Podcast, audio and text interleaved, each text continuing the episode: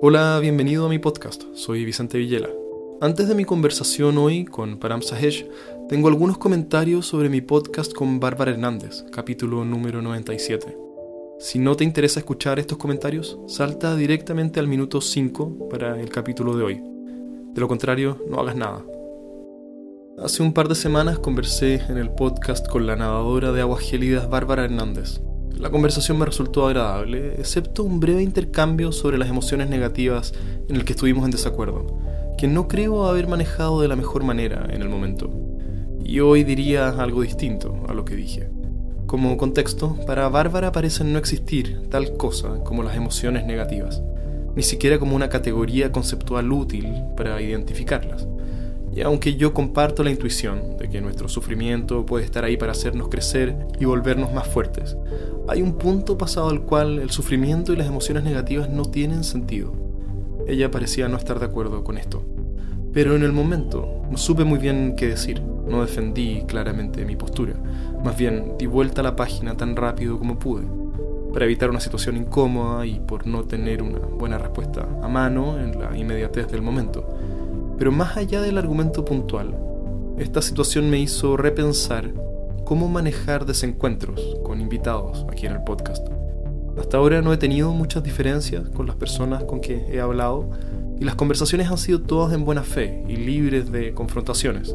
Pero sí he tenido invitados que comentan cosas que son evidentemente falsas, creencias artificiosas o pensamiento mágico, y en lugar de cuestionarlos o de presionarlos en su postura, he ignorado el comentario y pasado al siguiente tema. Por varios motivos, en gran parte porque mi plataforma aquí es pequeña y casi todos mis invitados me están haciendo un tipo de favor al conversar conmigo y ayudarme a crecer en mi plataforma. En parte también porque mi personalidad no es confrontacional y suelo rehuir de los conflictos. Y en parte porque muchas veces las diferencias son inesperadas y cuando me toman por sorpresa, sin un argumento listo, lo más fácil es ignorarlas. Pero no puedo evitar, después de este tipo de intercambios, como el con Bárbara o cuando alguien dice algo que considero falso pero no lo confronto, sentirme mal, sentirme en un sentido debilitado y avergonzado por no haber dicho más, por no haber ofrecido un mínimo de resistencia. Y sigo sin tener muy claro cómo hubiera sido mejor reaccionar en mi diferencia con Bárbara. Si hubiera sido mejor insistir con mi punto y cuestionarla más qué quería decir o no.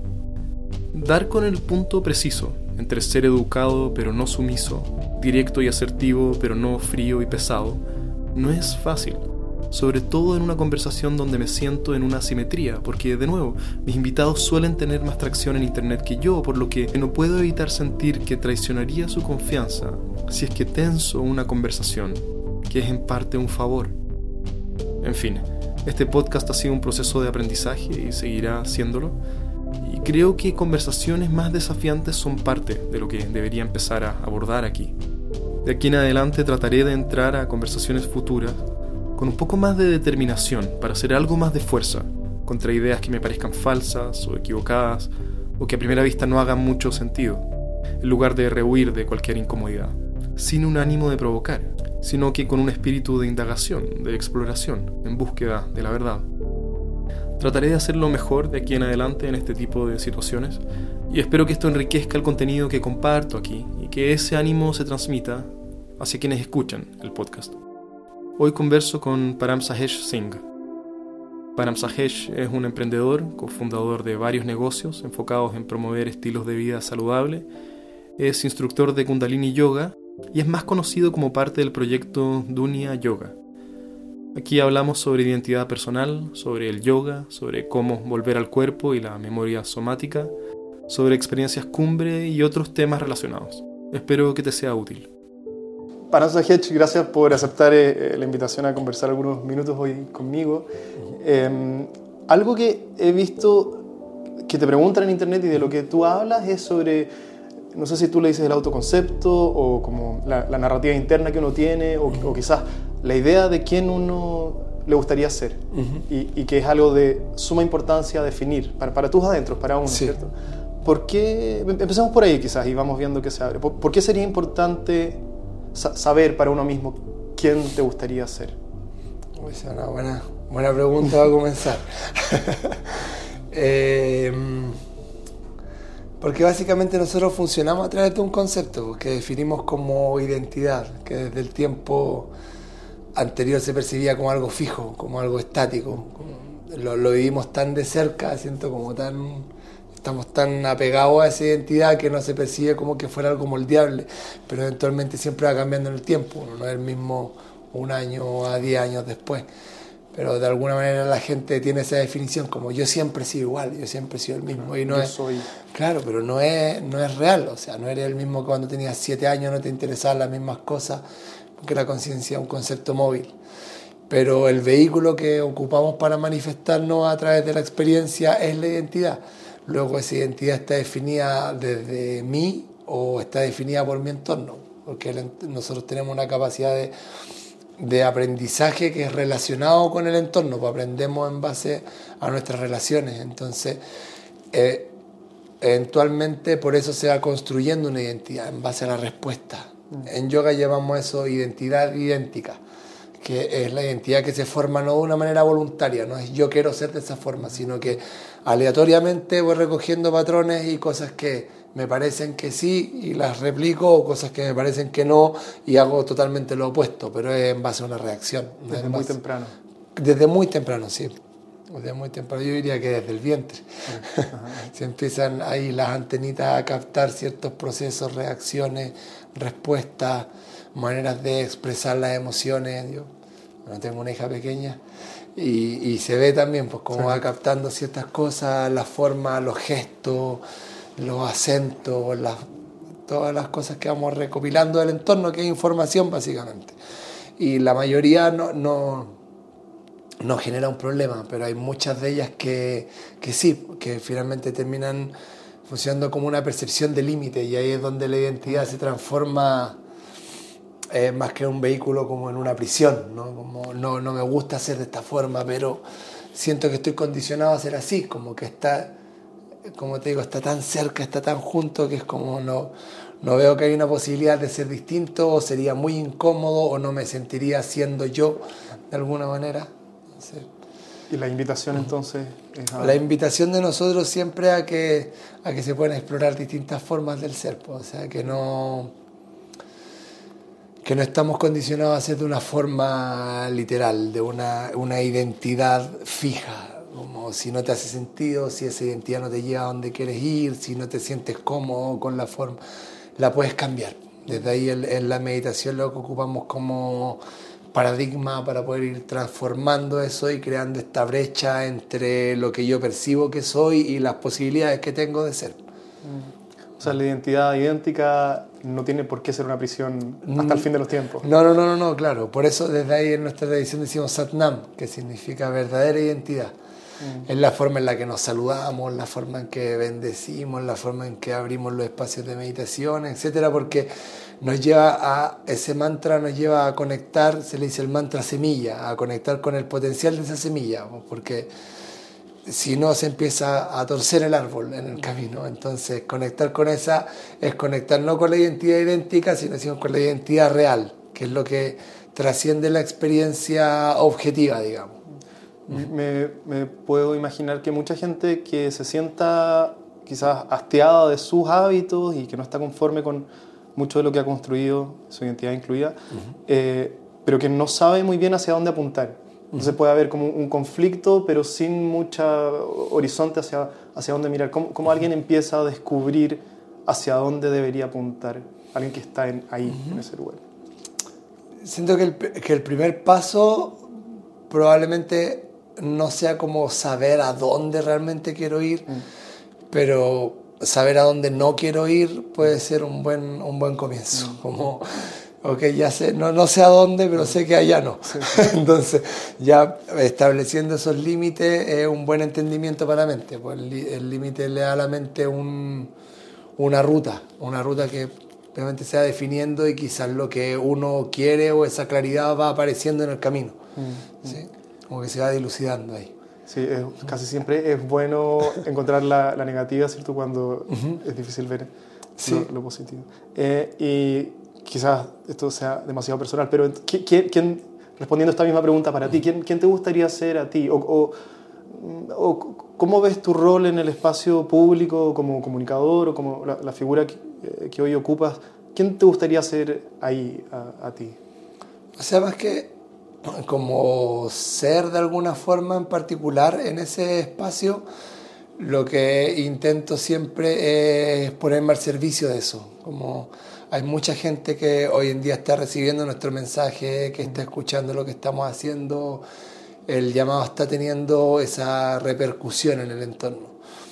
Y a mí lo que siempre me gusta ser es lo más auténtico posible, como tratar de transmitirles que, que el proceso de cambio y de transformación no es algo eh, suscrito a grandes meditadores, a yogis que vienen en las montañas o antiguos sanadores, como gente, no, eso no es para mí, o no sé, nosotros también tenemos una vida normal, también tenemos hijos, también vamos a esto, también los llevamos al colegio. Y lo que nos gusta transmitir es eso, como esa autenticidad, esa cercanía. Y y de esa forma inspirar a la gente a que, a que pueda creer que una nueva realidad es posible, como que puedo manifestar cosas distintas, que me puedo expresar de formas distintas. si tuviera que definirlo de alguna manera, es como ser el ejemplo que me gustaría ver en las personas, como desde ahí, desde ahí me exploro mucho también, como me gusta vivir distintas cosas, explorarme de formas distintas, estar aprendiendo distintas cosas soy muy busquilla ahí. sí, he visto que, que, hay explorado varias cosas distintas que uno no se esperaría. Ah, hay algo con lo que dijiste que a mí creo que también me pasa. Cuando uno ve, yo he tenido la suerte de conocer grandes meditadores también y gente que ha dedicado su vida al proyecto de saber de qué se trata esto eh, en primera persona. Em, hay, es, posible generar como expectativas eh, un poco ilusorias en, en, la persona a quien uno admira eh, porque uno nunca la conoce, ¿cierto? No te despertas el arte los dientes con tu gurú o con la persona que, que mira ahí para arriba. Em, y entonces, ¿hay, algo que te sea hoy, después de tu recorrido, especialmente problemático o que despierte tu reactividad de una manera especial? ¿Hay algo que todavía te cueste regular más que, que lo otro? ¿O qué, claro, qué, qué obstáculo hay en tu hoy, como en cuanto a tu reactividad emocional en tu, en tu camino? O sea, cosas que me hagan reaccionar hoy en día, o sea, con pareja, hijo, trabajo. Sí, o sea, hay un montón de cosas que me hacen reaccionar. Pienso, yo no me siento como. Recuerdo que una vez estaba enseñando con, un, una maestra muy destacada. y me, estábamos frente a un grupo grande dando una clase y me dice, cuéntales cómo te sientes desde que, desde que no reaccionas. Ah. y yo la miré y como, eh, número equivocado. no, le dije como, no, le dije, la verdad es que yo sí todavía reacciono y reacciono todos los días probablemente frente a distintos entornos, hay cosas que, que vale que de repente me sacan de mi centro en pareja, con mi hija, con entre las mascotas, las cosas cotidianas de la vida. Y lo que siempre destaco, o nosotros hemos destacado siempre cuando nos, porque nos idealizan mucho, sobre todo como pareja. Le digo, no, no, no, baja. Sí, como pareja también discutimos, como pareja también estamos ahí, quién lleva esto, quién lleva lo otro, quién elige esto, quién elige lo otro, y de repente hay ciertas fricciones y ahí lo que nos ayuda, digamos, la técnica de meditación, la práctica y los años de recorrido es, es, por cuánto tiempo vas a estar dentro de esa reacción, como cuánto tiempo te va a quedar pegado en eso. o, o, saber eh, reconocer, para nosotros hay una pregunta importante que es como, ¿esto es lo mejor que puedo aportar en este momento a la situación? Como, realmente, ¿esto le sirve a alguien? ¿Me sirve a mí? Por lo general salgo bastante rápido. Cuando empiezo ahí, o mi señora sabe, le digo, tiempo fuera, necesito un momento, sé que soy yo el que está reaccionando, eh, o ella me dice lo mismo a mí, como sé que soy yo la que está reaccionando, sé que no tiene ningún sentido, dame un espacio, ok, y es como también tener esa capacidad, si, una de las cosas que te da la meditación es eso, como de, de poder como detener la mente en el momento en que ¿para qué seguirlo? Como porque la mente ahí está dando argumentos, dando, sí, sacando el historial, sacando, y ahí es donde la reacción empieza a crecer.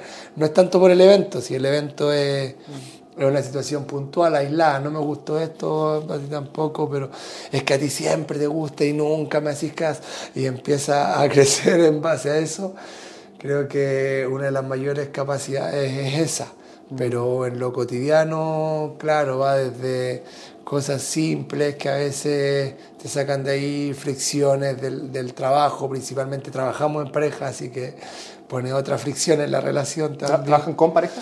Nosotros trabajamos juntos, como, o sea, como pareja, juntos en el trabajo. Entonces, más la fricción que hay en las relaciones, está la fricción de de pareja, bueno, de familia, papás, hermanos, cosas que de repente hay problemas, surgen. Con niños chicos, además. Con niños chicos, sí. Eh, y hay algo, a ver, se me ocurren un montón de cosas aquí, pero yo pienso algo parecido. Lo que, lo que yo he subido a bordo después de, de- varios años también practicando es este como despertar más temprano del hechizo, ¿cierto? No Sí. me veo capturado, secuestrado por mi rabia, mi enojo, por horas, como quizás lo hubiese hecho hace 5 Sí. o 10 años atrás. Y hay un, como que mi radar de sensaciones está más eh, bien afinado, bien calibrado. Entonces me doy cuenta y hay un, un asomar la cabeza Sí. arriba. Em, hace poco hablé con una, con una eh, chica que se dedica a empujar leyes que favorecen el, el cuidado de padres con niños chicos. Y decía que la etapa de crianza preescolar entre 0 y 4 años es la etapa más estresante de la vida de los padres. Sí. ¿Hay algo, ¿Hay algo especialmente útil en tu, en tu práctica tú y de, y de tu pareja y de su recorrido que, que se te venga a la mente como especialmente útil para este periodo? Porque me escuchan algunas personas con niños chicos. Entonces puede ser interesante eso. Mira, yo creo que la práctica de meditación y, y, y todo este proceso que estamos describiendo a través de la práctica te ayuda de manera transversal, como en, en todas las distintas áreas de tu vida, no es como que te va a ayudar más en algo. Yo creo que algo que ayuda mucho con los niños es, es soltar un poco el control. Quiere ser lo más difícil del mundo. Sí, porque básicamente es como querer guiarlos de una manera, pero en verdad, es que en verdad lo único que puedes aportar en cualquier relación siempre tiene que ver contigo mismo. Es como, o sea, lo mejor que le puedo aportar a mi hijo tiene que ver conmigo. Porque yo no saco nada diciéndole a mi hijo que no grite si yo estoy gritando todo el día, como no va a tener ningún sentido en su, en su mente. Yo me acuerdo de todas esas frases que, que me decían, así como no hagas esto, y decía, pero si tú, tú lo estás haciendo, como, ¿por qué? ¿Con qué validez me dices que a mí no? Como el clásico, no vayas a fumar. Pero estás fumando. Dice, sí, pero hace mal.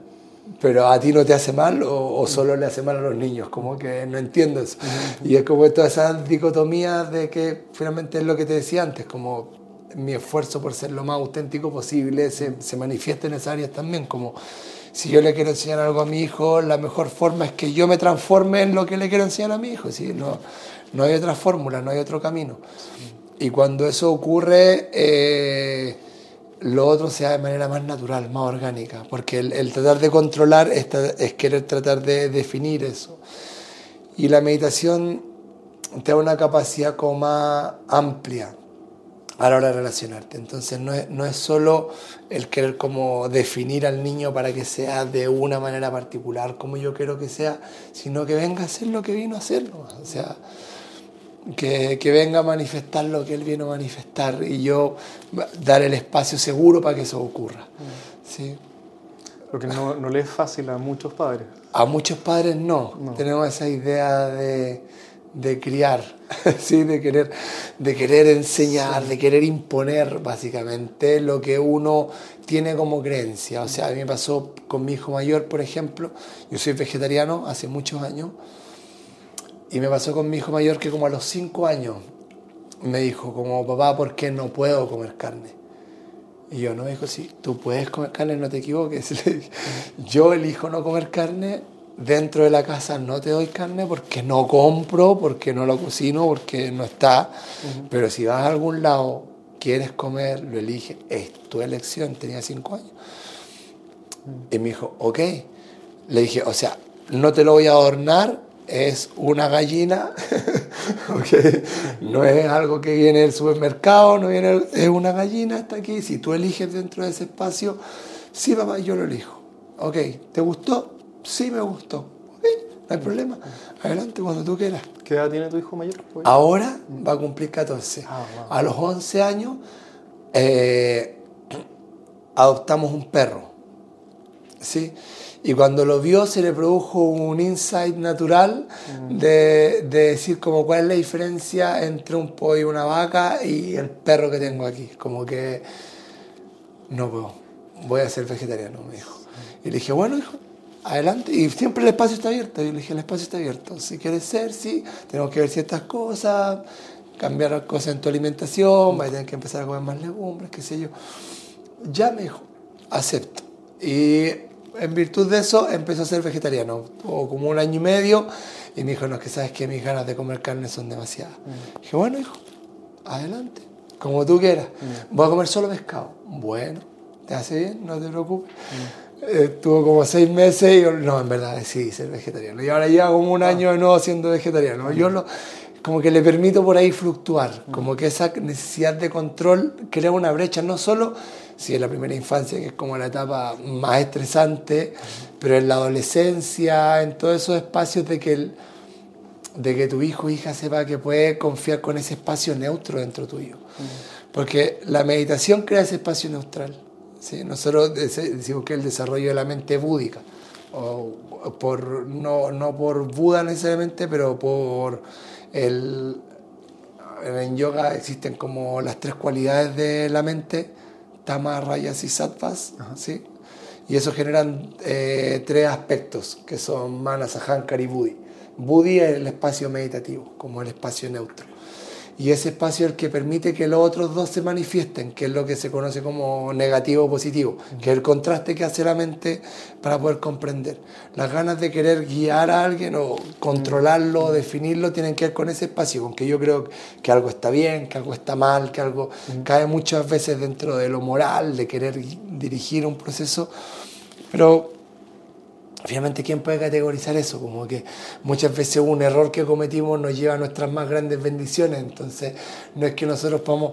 Nos encantaría que las personas no cometieran los errores o, hicieran siempre lo que yo quiero. Pero, ¿qué pasa si hace lo que yo quiero y se equivoca? Como. ¿De quién es la culpa finalmente? me pasa a mí como profe, mucha gente me escribe y me dice, pero me está diciendo el doctor que me someta a esta cirugía, como, ¿qué hago? Y yo, pero ¿Querés que yo decida por ti si te hacen o no te hacen la cirugía? me parece que me estás poniendo una responsabilidad que no es. Quizás te puedo ayudar a evaluar los pros, los contras, que sí, que no. Me parece que tu doctor también te puede apoyar mucho en eso, tiene una expertise más que la mía en eso, pero no soy yo quien tiene que tomar la decisión por ti.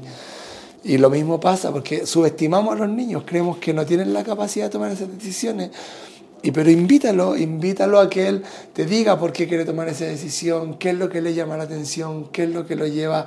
¿Le doy ese espacio neutral realmente al adolescente? ¿Por qué no les cuenta las cosas a los papás? Porque lo van a juzgar, porque lo van a evaluar, porque le van a decir que eso no se hace, que eso sí se hace.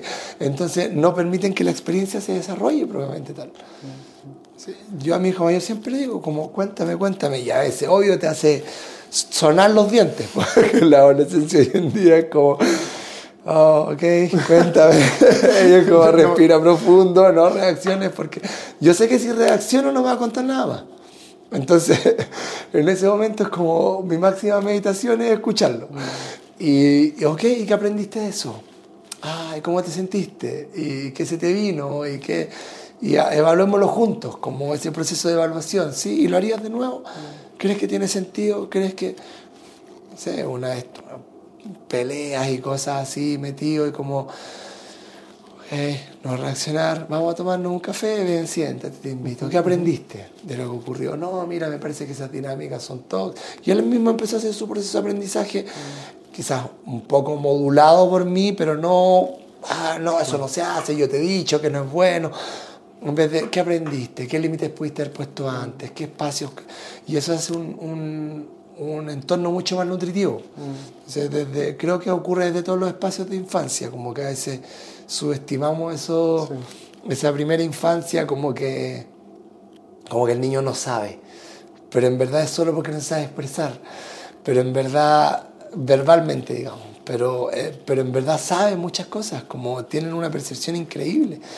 Y es como conectamos con ese espacio más completo de los niños, como, no como con un pobre ser que no sabe hacer nada, como básicamente relacionarnos con, con ese espacio dentro de nosotros también. Pues, lo, primero que se me viene a la mente con, con lo que estáis diciendo, que se me repitió varias veces, es, es, el, es, el, miedo que le tenemos a la incertidumbre. Tiene que ver con eso, esto de editar el espacio neutro, de dejar que tu experiencia simplemente sea la que es. En lugar de estar ¿cierto? modulándola, como dijiste tú, o controlándola, o ¿cierto? ajustándola a mi expectativa. Hay algo de eso ahí. Sí, sí, es que ¿Cuánto de la vida hay incertidumbre? Quizás todo. ¿Cuál es el porcentaje de la vida que hay incertidumbre? Como nos encantaría tanto que todo fuera dentro del marco de lo controlable, lo predecible, lo esto, lo otro, pero vale, no es, no es así, la vida no funciona así. Y es porque no nos enseñan a relacionarnos con ese aspecto desconocido de lo que es como... Eh, para mucha gente es como, no, es que si no lo puedes comprobar, es como que no. Y le digo, pero vale, eso es muy corto. Como, y eso que a mí me encanta la ciencia, me encantan los papers, me encanta ver reportajes o ver las últimas investigaciones que hay dentro de los campos que me interesan, obviamente. Pero, pero no creo que sea el sesgo único, como, oye, esto es lo único que se puede definir, sí, pero no porque no lo hayan investigado quiere decir que no, que no funciona. O sea, no porque la gente no pueda definirlo quiere decir que no, que no tiene un, un, lugar en el espacio o que puede ser bueno para ti o que puede llevarte a otro. No, no, no, no. No nos relacionamos con eso desconocido. Y es que toda la vida es desconocida. Es como el porcentaje de lo conocido dentro del universo mismo es como un 1%, así, es como el 99% es desconocido. ¿Y por qué no nos relacionamos con eso? Como y, y, incluso más de cerca que el universo. O sea, yo no sé qué es lo siguiente que voy a pensar, ¿cierto? Ah, sí. Yo no sé cómo va a terminar esta frase que te estoy diciendo ahora. claro. Puede que me tropiece y diga cualquier sinsentido. Sí. O puede que diga algo que, que medianamente razonable. No, sí. no sé. Eh, hay algo que, que, también pensé mientras estaba hablando, que, que uno, no, uno, no, entra o no suele entrar a la casa de otras personas y no ve cómo es la crianza en la intimidad, pero, pero en una plaza hay como una, muestras de distintos estilos sí. de, de, crianza y está ¿cierto? esa mamá que es como un nudo de neurosis que está encima del niño cada milímetro que se mueve y que no lo deja hacer nada sí. por su cuenta. Está el otro papá o mamá en, en su teléfono totalmente desentendido de lo que está pasando, ¿cierto? El niño se subió a un árbol al otro lado del parque y no, nunca se, se enteró. Eh, o sea, es interesante mirar distintos sí. estilos en, en, espacios públicos también. Sí, sí, hay distintos moldes, por distintas formas, papás que reaccionan de una forma u otra. Y más que juzgar esos espacios, para mí es como están muy relacionados a la forma que tenemos de, de interactuar o de manifestar algo, como veía un niño en el mall que estuvo a punto de, como de asomarse en una baranda y la mamá le gritó de una manera y lo retó y el niño lloraba y ¿cómo se te ocurre? Te he dicho y se lo lleva del brazo y el niño lloraba, lloraba, lloraba y fue una escena tan catastrófica.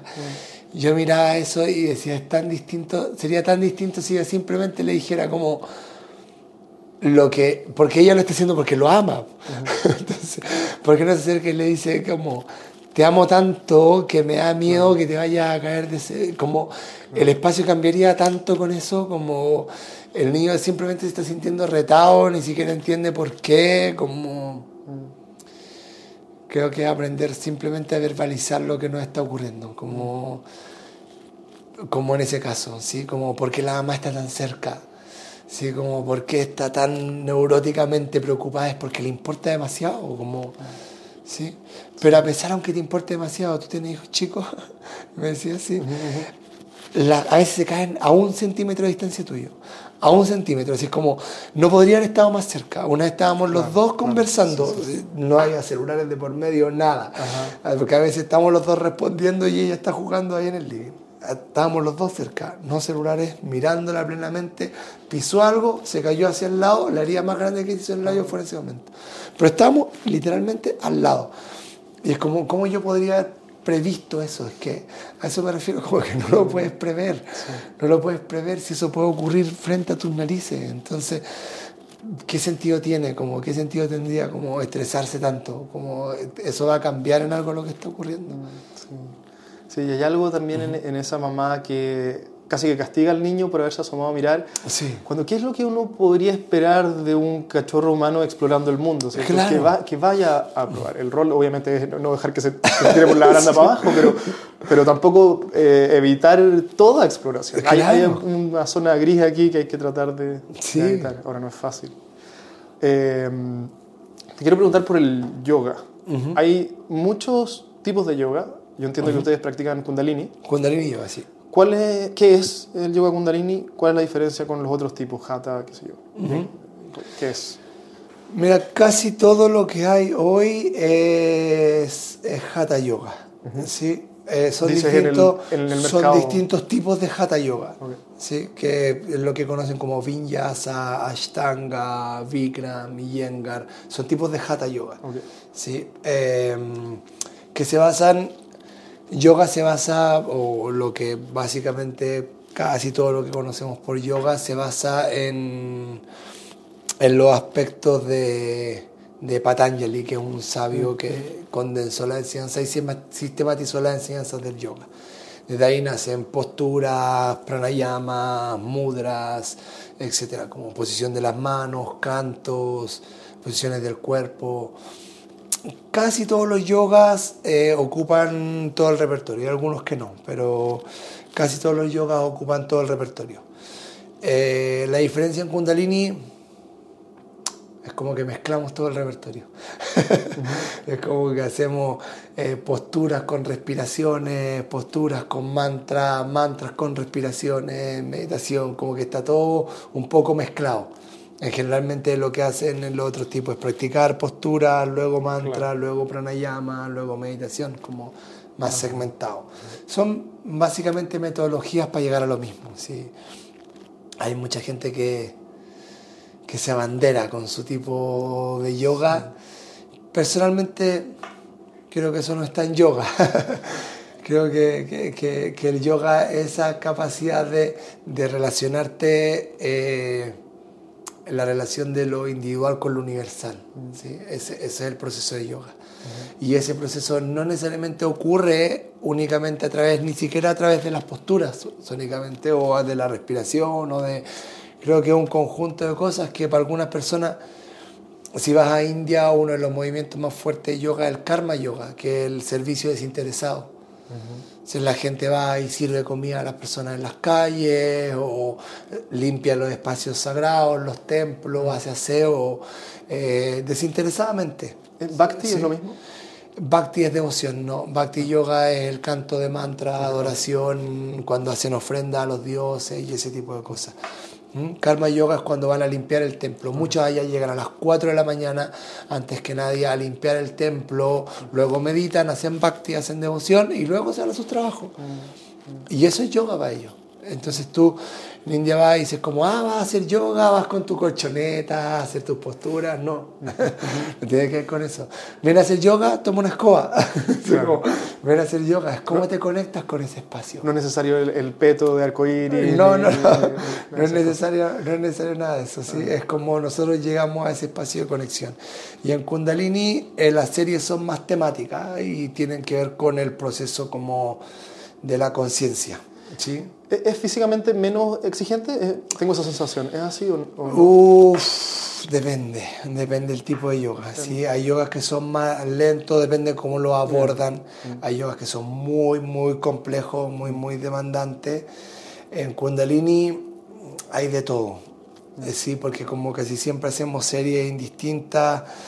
Eh, hay series que son más tranquilas, más meditativas, hay algunas que son más intensas, pero eh, tienen mayor rango de complejidad, mayor rango de adaptación también, de variaciones, eh, pero a veces son posturas que se mantienen demasiado tiempo, entonces la complejidad también va a estar en, en la concentración, en la respiración, en, en ese tipo de cosas, pero desde ahí va a depender de la persona. Para alguna es más fácil quizás hacer eh, un set de ejercicio físico, para otro quizás es más fácil mantenerse en un espacio. Ahí uno tiene que, como de respiración y movimiento, agitando.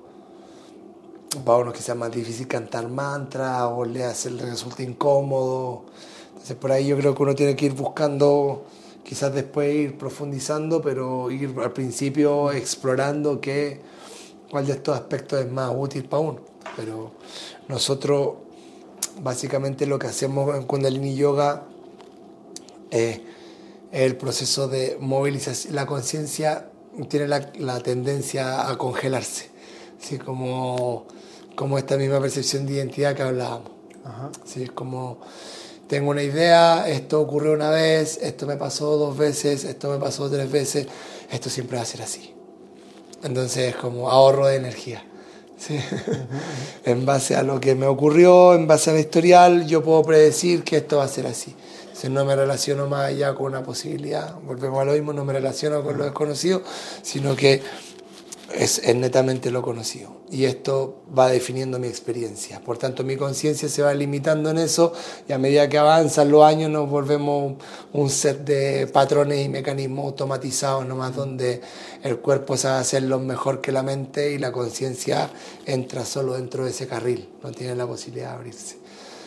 En Kundalini Yoga creemos que una acción consciente, que es lo que definimos como kriya, abre esa posibilidad ¿sí? a través del flujo de la energía, del canto, de lo que sea que ocupamos como técnica, pa, para abrir esa capacidad mm. potencial. Y es como mucha gente, como estoy haciendo esta postura y de repente me puse a llorar o de repente me di cuenta de algo que no me había dado cuenta de mi infancia, como, wow, se destapó algo. Y eso le digo, sí, hay un nudo en la conciencia ahí.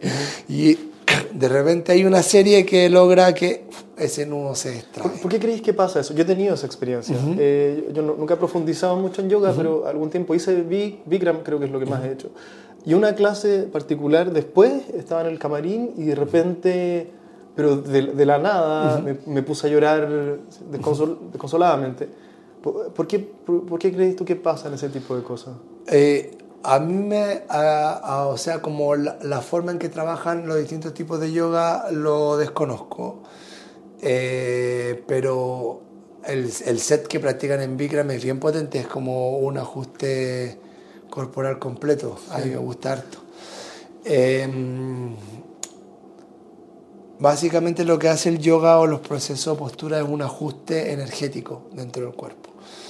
Entonces ese ajuste energético, cuando estamos hablando que se generan estas tendencias o creencias o, posiciones estáticas o, puntos muertos dentro de, lo que es como el recuerdo, ¿sí? como, oye, fue una experiencia que no agradable, no sé qué, o la bloqueo, ahí la amígdala cerebral la encapsula por, por neuroprotección. La guarda bajo la alfombra. Pero claro, la guarda bajo la alfombra, pero la experiencia sigue sigues respondiendo a esa experiencia, a pesar de que no recuerdes de dónde viene. ¿sí? El yoga, como a través de ese proceso de estiramiento que va un poco más allá de lo físico, logra liberar eso como o emociones en los órganos, en, en los canales de energía que a veces como dan este como esta capacidad como de no lo vi venir y de repente llegó o dónde estaba eso, de dónde salió y es como que está ahí, tu cuerpo tiene esa memoria, tu sistema energético tiene esa memoria, pero antes nunca había explorado esa posibilidad. O sea, al mover el cuerpo en una forma que quizás no lo movías, se abre esa, se abre esa brecha, es como que llegaste a un espacio desconocido, a través de lo físico, o a través de lo energético, o a través de lo mental. ¿Sí? ¿Es, es, común eso eh, en, la gente que practica con ustedes? ¿Es algo que ven? Sí, sí, sí, sí, muy común. Porque eh, yo, algo me he estado educando sobre la literatura sobre trauma, ¿cierto? Y hay esto de volver al, al cuerpo, porque ahí está guardado, ¿cierto? Lo más difícil de nuestra, de nuestra biografía, como decías tú, en algún nivel pre, preconsciente. ¿Has visto el trabajo que hace Gabor Mate? Sí, sí. Muy, muy bueno. Muy bueno, sí. Yo tomé uno, dos, tres cursos con él. ¿Ah, sí? Sí, sí es que le enseñan con una profe de Kundalini. Un curso que se llama Beyond Addictions, que es de adicciones. Yo, en algo que me he especializado en yoga en, en adicciones. Y Beyond Addictions, el programa lo enseña Sataram Kaur, que es profesora de Kundalini Yoga, junto con Gabor Mate. Yo tomé dos veces ese programa, trajimos a Sandarama acá, quisimos traer a Gabor Mate, no nos alcanzó el presupuesto. Tenemos una fundación de tratamiento de adicciones en base a, a meditación y, y nutrición. Eh, que fue bien exitoso en su momento, después de la pandemia no fue tan fácil sostenerlo. Mm. Y tomé un curso en línea con Gabor de, eh, él le llama Compassion Inquiry. Sí. Eh, tomé ese curso en línea con él, porque era, de hecho era un módulo de Beyond Addictions, del programa de Beyond Addictions, era un módulo. Y y todos los que estábamos estudiando le dijimos, oye, pero eso es potente. eso que estás haciendo es potente. Eso de, oye, vale, sal, sal de la narrativa, sal de lo que está ocurriendo en tu mente. ¿Qué es lo que está ocurriendo en tu cuerpo? Es esta sensación. Y, ok, ¿cuándo fue la primera vez que sentiste esa sensación? ¿Qué tipo de sensaciones gatilla? ¿Hacia dónde te lleva? Y ese proceso te va, va como disolviendo este mismo nudo, pues si son los mismos nudos, lo puede ir disolviendo como de distintas formas, pero lo va, lo va soltando, ¿sí? Porque entramos dentro de una narrativa, producto de este proceso automático mental, que no nos lleva a indagar eso, pues, porque solamente siento incomodidad y esa incomodidad la tengo que manifestar, o en el tráfico, o en el clima, o en el vecino, o en el que está hablando en un chat de, del curso, en lo que sea. ¿cierto? Como, no, pero ¿cómo se le ocurre? Pero, ¿de dónde viene esa incomodidad? ¿Cómo indagaste esa incomodidad? ¿Te diste cuenta de dónde venía? ¿Cuál es el cimiento que hay ahí? Como, hay un proceso interesante eso. Y básicamente el yoga es como yo calmo mi mente o genero este proceso de agitación o de equilibrio físico para poder como tener la capacidad de entrar en esos procesos meditativos y dejar que que bajen los cimientos y ver lo que hay en el fondo. Es un proceso interesante, pero que también da mucho miedo. Ah, sí. Eh, y pienso sobre todo en hombres, quizás te ha tocado a ti ver a hombres a quienes esto les pueda resultar medianamente interesante, pero que no quieren desencajar con las expectativas de sus padres, ni con qué es lo que el resto hace, ni con sus tampoco quieren enfrentar sus propios miedos, eh, no quieren ser vistos como raros, hacer cosas distintas. ¿Te toca para el hombre es más difícil. ¿Te toca ver eso? sí, porque somos más brutos. Para el hombre es más difícil. El hombre va a querer generalmente eh, encapsular la cosa, como, como, ah, no es así, ah, entonces así. Sí, o sea, a quienes estamos en pareja con una mujer sabemos cómo funciona un poco eso. Es como, no, mi amor, no es así. Ah, entonces así. No, amor, tampoco es así. Ah, entonces, ¿cómo es? Creo que me lo explique. Ah, no, que la mujer lo entiende en tantos niveles que para uno es como difícil llegar a ese espacio, ¿cierto? Entonces el hombre va a tener eso. Y lo otro es que el molde, la otra vez llevábamos ese tema a colación en redes sociales también, porque hay un molde ahí en el hombre, en la relación entre hombres que que impide ese espacio más profundo, pues como que eh, la superficialidad se mantiene ahí y el hombre es como que hablar de sus miedos lo hace débil, hablar de lo que lo hace sentir mal es juzgado y es como y dónde lo manifiesta y usualmente manifiesta eso en la pareja de manera desequilibrada y ahí a producir un montón de... Pero esto es, esto es muy difícil, es un tema, yo creo que quizás para o para mí que estos temas nos interesan, no sospechamos, quizás tú lo ves más que yo porque tratáis con más gente, no sospechamos lo increíblemente difícil que a muchos hombres les resulta abordar su vulnerabilidad sí. Eh, y el terror que les provoca. y, y, puede que esto no se deba, ¿cierto?, aquí al patriarcado hegemónico capitalista, sino que muchos hombres han tenido la experiencia de tratar de abrirse con una pareja y, y, lo que recibieron fue rechazo, quizá, en ese momento, porque la pareja no estaba lista o qué sé yo. Eh, y eso te marca para después no querer hacerlo nunca más para adelante.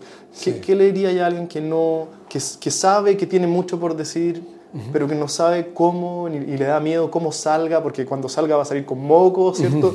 Y no va a ser lindo. Eh, ¿Cómo uno puede un poco amigarse con esa parte de la intimidad? O sea, yo creo que que como hombres hay que generar esos espacios, pero también hay que abrir esos espacios. Entre, entre hombres. Entre hombres, sí, como abrir esos espacios, como qué pasa si yo muestro mi vulnerabilidad. Y a mí me gusta mucho como el, experimento social.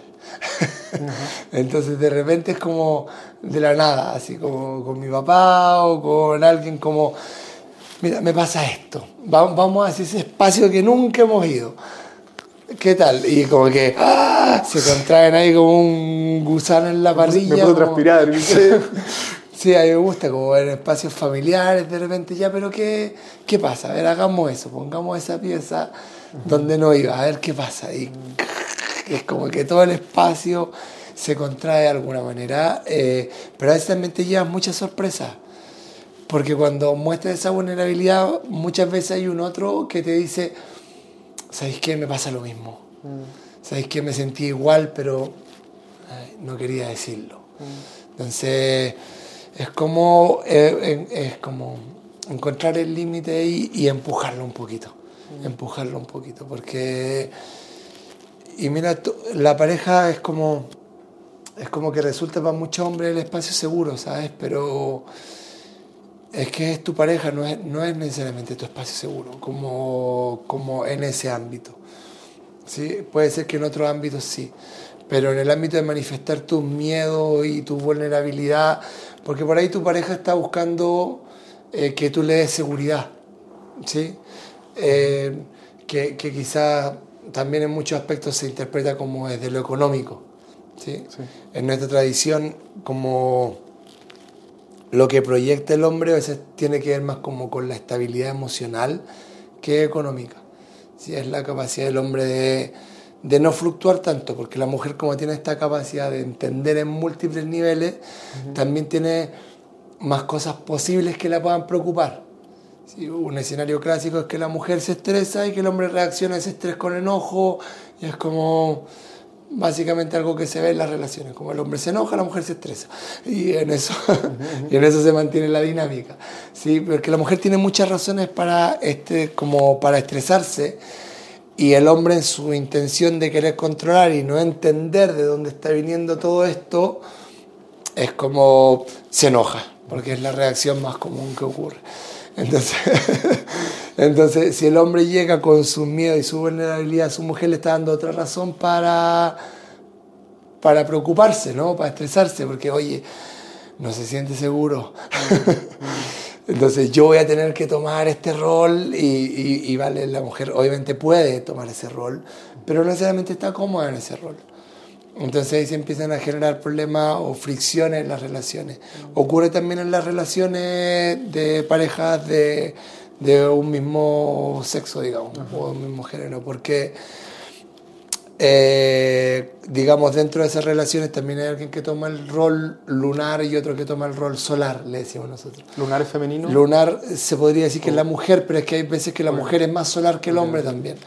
Sí, entonces no, no, es que esté así como reglamentado, pero eh, vamos, definimos por tendencia, así por la mayoría. ¿ok? Y en la mayoría es, así, entonces el hombre necesita buscar esos espacios donde manifestar esa vulnerabilidad y la mujer necesita esos espacios donde manifestar este torrente de cosas que la aflige, ¿sí? Porque eh, no se dan esos espacios para ellas tampoco en, en, mucho, en muchos ámbitos. O, o, porque están en relaciones más laborales o no tienen estas relaciones entre amigas que les permiten como desahogarse si la mujer no siempre quiere una solución a sus problemas, solo quiere desahogarse, solo quiere hablar. Porque es muy difícil de, Y para el hombre es muy difícil de entender porque yo lo quiero solucionar. Ella me lo está diciendo y yo la miro y le digo, ya, lo hago. O sea, y ella, no, no quiero que lo hagas. Yo, tengo el Excel, el Excel listo para... ya lo tengo listo para solucionarlo. Y ella, no, es que no quiero que lo soluciones. Y yo, pero, ¿por qué me lo dices? No, solo te lo digo. O, o me lo está diciendo y es como, chuta, es que no puedo ahora. Y, pero no, si no te estoy diciendo que lo hagas ahora, ni... Pero, entonces, ¿por qué me lo dices? Como nosotros que no conocemos esa información, igual no ocurre. Y, y, y, te va a ocurrir, ¿cachai? Es como, mujer, comunícalo con tus amigas, porque tus amigas no van a tratar de solucionarlo. ¿Has visto una conversación entre mujeres? Yo le decía, como, las miro y es como, no han terminado de solucionar el tema. Pero ya pasaron al siguiente. Ya pasaron al siguiente y al siguiente y al siguiente. Y me dicen, no, es que eso lo vamos a solucionar después, eso lo vamos a seguir después. Pero para el hombre podemos estar horas hablando de un tema y exprimiéndolo, así como, ya, pero ¿cómo? ¿Y esto cómo lo haría? ¿Y esto? Pero nos entretenemos en eso, como en la mecánica del sistema, de cómo reforzamos y profundizamos en una pura cosa. Y tiene que ver con esta capacidad más monofocal, si hasta el neuromarketing hablan de eso, como la publicidad para hombres tiene un puro foco, las mujeres no, tiene que tener varios porque la mujer entiende eso, como el clásico ejemplo es, lo fui a buscar y no lo encontré y llega la pareja y yo estaba aquí y es porque el hombre es como que está buscando con esa, con esa mira, con ese lente pequeño y la mujer tiene esa vista amplificada. Mm. Y es que se grafica en, en, muchos aspectos de nuestra, de nuestra capacidad neurobiológica hasta nuestra capacidad psicoemocional, de cómo entendemos las cosas, de cómo y cómo nos relacionamos. Y como hombres no, no, no, hemos abierto mucho esos espacios de, de, relacionarnos desde esa vulnerabilidad. A ver qué ocurre. Oye, me siento de esta forma con esto. A ver qué, a ver qué pasa. A ver qué, qué tienes tú para compartir de eso. Porque eh, es como que existe ese subconsciente, esa como historia que, que, es como el héroe y el hombre luchando contra todo y se enfrenta a sus miedos y gana. Y no estoy diciendo que todos los hombres tengamos que vivir desde ahí, pero es algo potente, por algo nos llama tanto la atención desde chicos los superhéroes, las cosas, como, vale, no desde un general. Entiendo que hay niños que no les llama tanto la atención, pero es un general que sí. Entonces, ¿Por qué llama tanto la atención? ¿Qué hay ahí? ¿Qué hay en nuestra conciencia que, que nos llama la atención de eso? ¿Y cómo podemos llevar esos aspectos quizás más cotidianos de, la, de nuestra experiencia, ¿cierto? Y enfrentarnos con eso y averiguar de dónde viene eso oculto, ese desconocido, ese quizás enemigo interno que está ahí. Eh, frustrando nuestros planes o haciendo que nuestra experiencia no sea tan cómoda quizás como debería ser. Sí.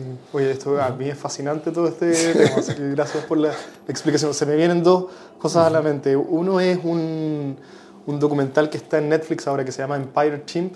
¿Lo has visto? Ah, no, de una tribu de chimpancés en Uganda y los siguen muy de cerca. Yo creo que es el mejor material audiovisual de chimpancés salvajes, sin contacto con humanos, que, que yo he visto al menos, y que hay. Y en el documental muestran que todos los chimpancés de rango alto, no solo el alfa, sino que todos los de rango más alto que tienen em, acceso a, gran parte de la casa, ¿cierto? a la mejor parte de la comida, a las hembras, eh, no demuestran debilidad, pues. no pueden demostrar flaqueza, porque significa que el que está siguiente en la línea de jerarquía se va a aprovechar para escalar. Entonces probablemente algo hemos heredado de eso. Y lo otro que se me vino a la mente también mientras hablabais, tú conoces a Esther Perel, que es esta no sé si es psicóloga, pero habla de relaciones de pareja. Y ella dice que uno de los problemas que tenemos hoy en nuestras parejas, hoy en la sociedad moderna digo, es que hemos depositado en nuestra pareja el rol que antes cumplían muchas personas en nuestro entorno. Entonces queremos que sea nuestro mejor amigo, nuestro confidente, nuestro amante, el espacio de vulnerabilidad, como hablábamos, ¿cierto? Con quien nos reímos, nuestra pareja de exploración intelectual, de crecimiento espiritual, bla, bla, bla, bla, bla. Y es, es, simplemente imposible que una persona resuelva todo, ¿cierto? Y Así es. Lo que conversa mucho con lo que tú estabas diciendo de... Eh, sí, porque es que básicamente gran parte de los problemas que experimentamos es que no entendemos los roles. Sí. y, y, el rol de la pareja es un rol bien particular. No, ella no es tu mejor amiga. La gente no es que es mi mejor amiga. No es tu mejor amiga. no lo es. Es tu pareja. Si a tu pareja le cuentas lo que le contaría a tu mejor amigo, va a estar en problema. sí. Dentro del ámbito es como, oye, a mí me gusta enseñar no le enseñes a tu pareja, no te va a ir bien por ahí. va a intentarlo, no, a perder a tu pareja. Como hay roles, tu amigo es tu amigo, tampoco le puedes enseñar a tu amigo. Es como, no es porque no le puedas compartir algo y juntos crecer, pero no eres el profesor de tu amigo, no, eres, no le hablas como a tu pareja, a tu amigo, es como los roles tienen una esencia en particular y nosotros tenemos que saber depositar lo que tiene que ver con un rol. Mi mamá me dice, tu hijo eres, eres mi maestro. Y le digo, no, soy tu hijo. Le digo, en el momento que yo trato de corregirte algo, es ahí donde pierdo tú. ¿Qué te crees tú? Yo te cambié los pañales, no sé qué. Se perdió el rol. Mm. Es como, hay, hay un rol, hay un rol siempre. La mamá está de una forma, el papá está para darle algo al hijo, no necesariamente el hijo hacia el papá, como que hay roles que se están cambiando en la sociedad producto de desequilibrios que hay. Entonces, claro, intentamos achacar eso a los papás que o por alguna cosa le ponen el hijo, el hijo el que tiene que mantener porque mi papá no le fue bien, pero pregúntale al hijo, porque en el momento él está así, sí, yo lo voy a hacer, no sé qué, ta, ta, ta, papá, pero en el momento le genera un montón de desequilibrios, como tuvo que asumir el rol de padre en un momento donde no estaba listo, no sé qué, o viene de muchos espacios, entonces en la pareja es básicamente lo mismo, como estás queriendo poner un rol donde no está ese rol, no es la persona. Entonces, ¿cómo buscamos o creamos esos espacios? Depende mucho de nosotros y depende mucho de, la sociedad también, pues, de, que hemos construido, que finalmente nos llega al comienzo también, como estas identidades que no son solo eh, individuales, también hay identidades colectivas, formas de pensamiento colectivo que, también funcionan como un límite a no poder expresarnos de la forma que, deberíamos expresarnos, que quisiéramos expresarnos. ¿sí? El, no sé si has visto el trabajo del doctor Podolsky en base a los estudios de, estrés también y el estudio a la comunidad de monos babuinos, beduinos. Ah, sí, Sapolsky. Sapolsky. Sí, sí. Sapolsky. Y el, eh, impresionante también, como todo lo que él eh, saca colación en base a esto, a la forma en que se relacionan, a cómo los de carácter más bajo son los que están más estresados. Y, y, y, un montón de, de, cosas en sus relaciones, de cómo nosotros, como decís tú, cómo replicamos eso en nuestras comunidades y cómo podemos sacar aprendizajes de eso para tener un impacto en nuestras comunidades, eh, ver que esas identidades no nos limiten de alguna manera a tener que actuar de una forma en particular, cómo creamos espacios seguros, cómo nosotros vamos eh, empujando esas brechas. Si, si uno está viendo las fallas es que tiene que empujar esa brecha. Y creamos esos espacios o no creamos esos espacios. Quiero cambiar radicalmente de tema porque ya va a ir cerrando. Adelante. Llevamos harto rato. Eh, ¿Qué es el samadhi? ¿Y es, es el estado de conciencia samadhi la meta? ¿O cómo piensas tú en tu proceso meditativo? Eh, porque hay, hay, cierta tensión entre el momento presente, si es que yo pretendo aceptarlo plenamente, pero al mismo tiempo sitúo mi meta en otro lugar que no es este. Eh, ¿es, ¿es, el samadhi o, algún, o algo parecido al samadhi la meta? ¿Y cómo resuelves la tensión entre eso y, y tú ahora, antes de? Samadhi tiene muchas escalas. ¿sí? no es solo un punto. ¿sí? El samadhi tiene como, como una escalera. ¿sí? El proceso que definimos como samadhi, que algunos llaman la iluminación, a mi maestro le gusta más llamarlo la realización, dice. Porque la iluminación es ese momento como de claridad que sería como una degustación del samadhi.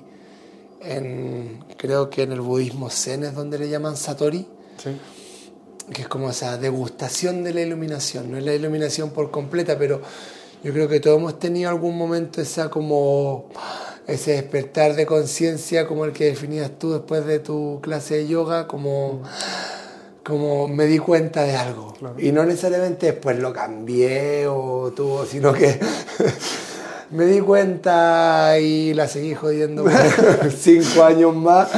Vale, ok. Sigo ahí.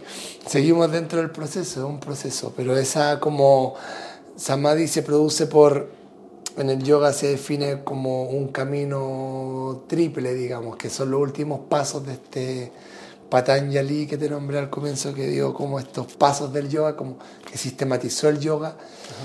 Y lo último le llamó samyana, que, es Dharana, Dhyana, Samadhi. Y Samyana es el proceso de absorción dentro de la experiencia. Dharana es concentración. Entonces él dice, no puedes entrar en un espacio meditativo si no mantienes concentración. Entonces, ¿cómo entrenas la concentración? Ya va a depender de ti. Como te decía, puede ser barriendo, puede ser pintando. Mucha gente dice, no, es que para mí trotar es una meditación o lo que sea. Sí, es posible. ¿Vale? Pero tienes que estar concentrado en lo que estás haciendo. Si mantienes ese proceso de concentración por un tiempo determinado, se abre un proceso de meditación. ¿Sí? Generalmente la gente dice como que, que existen formas para eso porque antes de eso está Pratyahar. Hicimos un contenido sobre eso en la, para la cámara de flotación, aquí, ¿lo viste? Ah, sí, sí lo vi. Como la abstracción de los Sí, sí, sí, sentidos, sí, claro sí, que sí. porque eh, Jordan Peterson en un podcast también habla de eso, como de estas cámaras de aislación sensorial y como, como eso te lleva a un espacio de conciencia pura. Sí. Nosotros tuvimos una pura vez, pero me imagino que cuando ya estás más acostumbrado vas pudiendo entrar en ese proceso como meditativo dentro del espacio, porque La, la primera es la más... sí, porque está muy alerta. Claro, porque estás como intentando reconocer qué es esto, cómo se siente y al final como que uf, lograbas soltarlo. El- hay gente que lo hace a través del yoga nidra, por ejemplo, en la relajación profunda. Pero como manteniendo una concentración sostenida en el tiempo, abstraída de tus sentidos, te va a llevar a un espacio meditativo. Abstraída de tus sentidos quiere decir que tu foco está en ot- otra cosa. Y eh, En- como volcar los sentidos hacia adentro. ¿sí? No estar como con los sentidos volcados hacia afuera. Como qué es lo que está ocurriendo, por qué está sonando, de dónde viene ese sonido, qué es lo que es, como interpretándolo. En esta tradición le llamamos el comentarista. ¿Sí? Me pica la rodilla, tengo esto. Está siempre como percibiendo todo lo que está. Si en un momento te mantienes concentrándote, solo concéntrate en la respiración, como muy clásico del, del vipassana, ¿no? Como este anapana de mantengo la atención, mantengo la atención, mantengo la atención. En un momento, ¡pum!, se abre la brecha del espacio meditativo. ¿Sí? Si entro en el espacio meditativo, eso en yoga se llama dharana. ¿sí? Dharana, concentración, dhyana, meditación. Si mantengo la concentración, entro en meditación. Si mantengo la meditación por un tiempo determinado, entro en samadhi, ¿sí? que es un espacio de absorción, absorción completa. ¿sí?